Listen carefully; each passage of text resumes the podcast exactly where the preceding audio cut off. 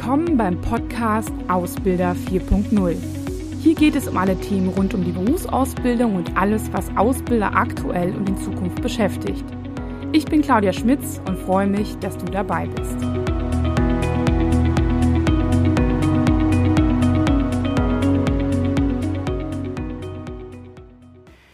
Ja, hallo und herzlich willkommen zu einem Thema, was aktuell vielleicht etwas brenzliger ist oder was in den Medien auch stärker diskutiert wird. Und zwar gibt es viele Überschriften in Magazinen und Zeitschriften, Zeitungen zum Thema die Corona-Generation oder die verlorene Generation.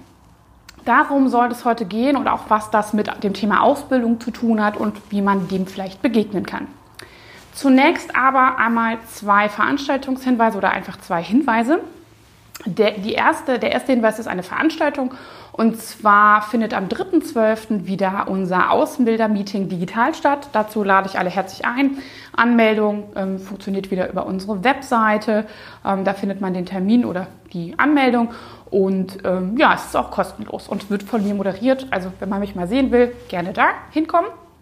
Und dann haben wir eine schöne, ein schönes, ja, sag ich mal, Weihnachtsgeschenk. Ja, man kann es sich kaum vorstellen. In ein paar Wochen ist schon Weihnachten.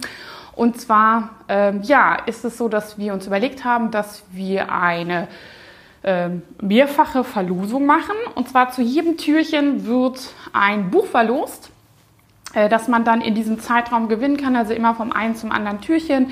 Ähm, das erste Buch kann man jetzt ab heute direkt äh, ja, an der Verlosung teilnehmen, bis dann nächste Woche. Und ähm, genau, da geht es um, diesmal geht es um, wir starten also mit New Work Hacks äh, von den beiden Schnells. Ähm, die waren vor ein paar Wochen bei uns im Podcast und daher damit starten wir und es gibt danach noch drei weitere Bücher zu gewinnen. Also da einfach auch einfach auf unsere Webseite schauen, da kriegt man alle Infos. So, fangen wir mal mit dem Thema an. Und zwar ähm, ja, wurde in den letzten Monaten viel darüber diskutiert. Man hat vielleicht auch das eher so ähm, bezogen ähm, auf den Schulkontext gesehen, dass ja, es da vielleicht eine Generation gibt, die irgendwie jetzt ähm, ja, unregelmäßig in der Schule ist, ähm, die eingeschränkte Freizeitaktivitäten hat, ähm, ja, hat sich so gefragt, was ist mit denen eigentlich, weil die ja nicht immer so ein Sprachrohr haben, wie wir es halt ja so selbst für uns sind. Ähm, Professor Hogelmann ist Jugendforscher und der hat in den letzten Monaten dazu auch einige Interviews gegeben. Und was ganz interessant ist, ist halt, ähm, ich kenne ihn auch, also nicht direkt persönlich, aber ähm, er war mein Professor zu Beginn meines Studiums vor sehr langer Zeit schon gefühlt. Und äh, bei dem habe ich auch einige Vorlesungen besucht. Ähm, und da ging es auch um Jugendforschung. Ist ein wirklich anerkannter Jugendforscher in Deutschland und ist vielleicht dem einen oder anderen auch bekannt durch die Shell Jugendstudie, die ich auch gerne nochmal verlinke. Er hat im Prinzip zwei Dinge ganz klar benannt. Und zwar fehlt Jugendliche, und da reden wir jetzt mal so von einem Alter zwischen 13, 14, ich würde sagen bis Mitte 20, vielleicht bei dem einen oder anderen bis 30, ähm, eine starke Struktur wegen der Schule. Ähm, das ist deswegen nochmal besonders, weil wenn wir an ältere Generationen denken, dann haben wir da so eine arbeitende, arbeitende Generationen dann noch also die fest im Job sind, die vielleicht auch Veränderungen gehabt haben, aber wo man grundsätzlich sagen kann, dass sie sich irgendwie arrangieren konnten so ne, mit dem Thema. Dann haben wir darüber hinaus noch eine Generation, die dann halt auch in Rente ist und die haben, glaube ich, am allerwenigsten davon mitbekommen. Ähm, was es für Einschränkungen gibt und die Jugend halt einfach durch dieses verändernde Schulsystem, äh, man, mal geht man in die Schule, mal nicht und genauso ist es in der Ausbildung, dass man teilweise ja auch dann im Homeoffice sitzt und dass die Struktur fehlt und dass die Berufsschule teilweise was gemacht hat und teilweise irgendwie nicht. Also da ist es sehr, sehr wuselig zugegangen bis hin zu gar nicht. Ne? Ähm, was in dieser Generation auch passiert ist, ist halt natürlich, dass dieser Freizeitbereich wegfällt. Jetzt kann man sagen, ja gut, das fällt ja uns allen weg. Ähm, aber das wichtige Thema dabei ist, dass wir, dass in dieser Jugendphase Freizeit nicht nur einfach so eine Spaßzeit ist, die, die uns auch jetzt allen fehlt oder wo man jetzt vielleicht mal ein Hobby weniger machen kann und man sagt, ja, die sollen sich mal nicht so anstellen, sondern es ist ein wichtiger Teil in der Entwicklung. Ähm, denn in dieser Phase, also ich grad, spreche gerade auch eher so mal die Jüngeren zwischen 14 und dann Anfang 20, die brauchen Freizeitaktivitäten auch, um sich zu erproben und auch um, sage ich mal, auch Grenzen auszutesten oder auch mal über die Grenzen zu gehen. Wir haben das auch in den letzten Monaten ja mitbekommen, dass das auch passiert ist. Und das ist eine super wichtige Erfahrung für die auch, ne? sich auszutesten, sich auszuprobieren, sich persönlich kennenzulernen in so einem ja etwas unbeobachteten Moment einfach, muss man ganz klar sagen. In der Schule oder so ist es ja nicht so. Und deswegen ist das eine wichtige Zeit, die denen eigentlich so in ihrer Entwicklung verloren geht. Dazu kommt noch ein weiterer Punkt und das beobachte ich auch sehr stark, ist, dass ähm, es eine besondere Herausforderung für Bildungsferne gibt. Damit meine ich Personen, die nicht ein super aufgeschlossenes Umfeld haben, was sie jetzt unterstützt. Also wenn wir jetzt uns mal Klasse Schule oder auch Berufsschule angucken, dann funktioniert das zu Hause deswegen ganz gut, wenn ähm, die Eltern sich kümmern oder wenn es eine Infrastruktur gibt für digitales Lernen, ähm, wenn es ja, wenn es vielleicht auch ähm, ja, eine, eine Betreuung zu Hause gibt oder zumindest jemand, da braucht man ja gar nicht immer je nach Alter dabei zu sitzen, sondern irgendwie auch eine gewisse Struktur, einen gewissen Tagesablauf. Bildungsferne haben das nicht. Da gibt es keine Eltern, die einen besonders tollen Internetanschluss haben. Es gibt meistens gar keine Infrastruktur. Es gibt Eltern, die sich nicht um den schulischen um das schulische Umfeld kümmern, die da auch gar nicht helfen können. Also das ist ja nicht immer mit Absicht, sondern die aufgrund ihrer eigenen Bildungsferne gar nicht unterstützen können. Und dann kommen wir noch zu einem wichtigen Punkt, gerade wenn es jetzt um den Wechsel zwischen Schule und Ausbildung geht, dann haben wir vor allem das Problem, dass dort auch keine Unterstützung stattfindet in wo finde ich Jobs jetzt ohne Ausbildungsmessen oder ohne den richtigen engen physischen Kontakt in der Schule? Als auch, wie stelle ich, wie erstelle ich so eine Bewerbung oder wie funktioniert das vielleicht mit so einem Online-Formular oder wie mache ich mich schlau? Ne? Also diese Themen sind da ein besonders wichtiger Punkt. Ähm, Professor Hurelmann hat auch angedeutet, dass er glaubt, dass dort auch jetzt in Zukunft Entwicklungsstörungen stattfinden. Die haben wir ja sowieso auch in der Jugend natürlich immer, aber ich bin auch der Meinung, dass durch diese mangelnde Struktur und dieses, diese Möglichkeiten des Erprobens auch Entwicklungsstörungen entstehen werden. Aber da kennt er sich besser aus. Ähm, genau, und wenn man sich auch diese Corona-Studien jetzt in der Ausbildung anguckt, da gibt es ja auch einige, ähm, dann merkt man schon, dass viele auch Angst um den Job oder auch um diesen Berufseintritt haben. Ne? Also viele, die genau auf dieser Schwelle stehen, haben wirklich auch Angst, dass sie halt sich nicht informieren können und dass sie halt auch, ähm, ja, dass das nicht so läuft, wie sie sich das vorstellen oder dass sie auch keinen Ausbildungsplatz bekommen.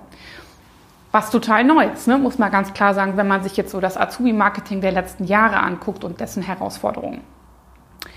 Ich stelle noch so ein paar andere Dinge fest oder beobachte Dinge und zwar dass, mh, mm, dass das das erste Mal ist, dass diese Generation eine richtige Krise durchläuft. Und in dieser Krise bekommt sie besonders wenig Unterstützung, weil alle anderen auch nicht wissen, wie es so geht. Ne? Also es hat eine, natürlich in so einem Entwicklungsabschnitt, ähm, das ist ja auch der Entwicklungsabschnitt, wo sich insbesondere auch Werte entwickeln. Also zwischen 11 und 17 Jahren haben wir ja so diese Entwicklungsphase des Weltbildes, was sich entwickelt. Ist es Wahnsinn, was die Krise wahrscheinlich für Auswirkungen haben wird. Im Positiven als auch im Negativen, nämlich eine starke Verunsicherung. Ähm, krisengebeutelt zu sein und auch nicht zu wissen, wie man damit umgeht. So, ne? Ähm, das ist natürlich wirklich so eine besondere Phase und ähm, das ähm, ja, müssen wir mal so ein bisschen beobachten. Es hätte ja auch damit stark zu tun, wie stark einem diese Krise treffen wird. Also ich spreche mit einigen Ausbildungsbetrieben, die sagen, wie, wenn das jetzt so lange weitergeht, dann haben wir ein Problem, die Inhalte zu vermitteln. So, so geht es ja in der Schule auch, gerade wenn wir wieder an Bildungsferne denken.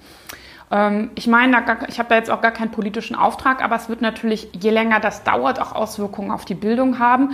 Und es wird sich sicherlich auch bei den meisten über die Jahre hinweg auch wieder amortisieren und es wird sich auch weiterentwickeln. Das ist nicht das Thema. Aber es wird sicherlich auch den einen oder anderen geben, der damit halt einfach einen starken Rückschritt macht. So, ne? Und das muss man einfach auch ganz klar sagen. Es hat aber auf der anderen Seite auch eine Riesenchance der Selbstständigkeit.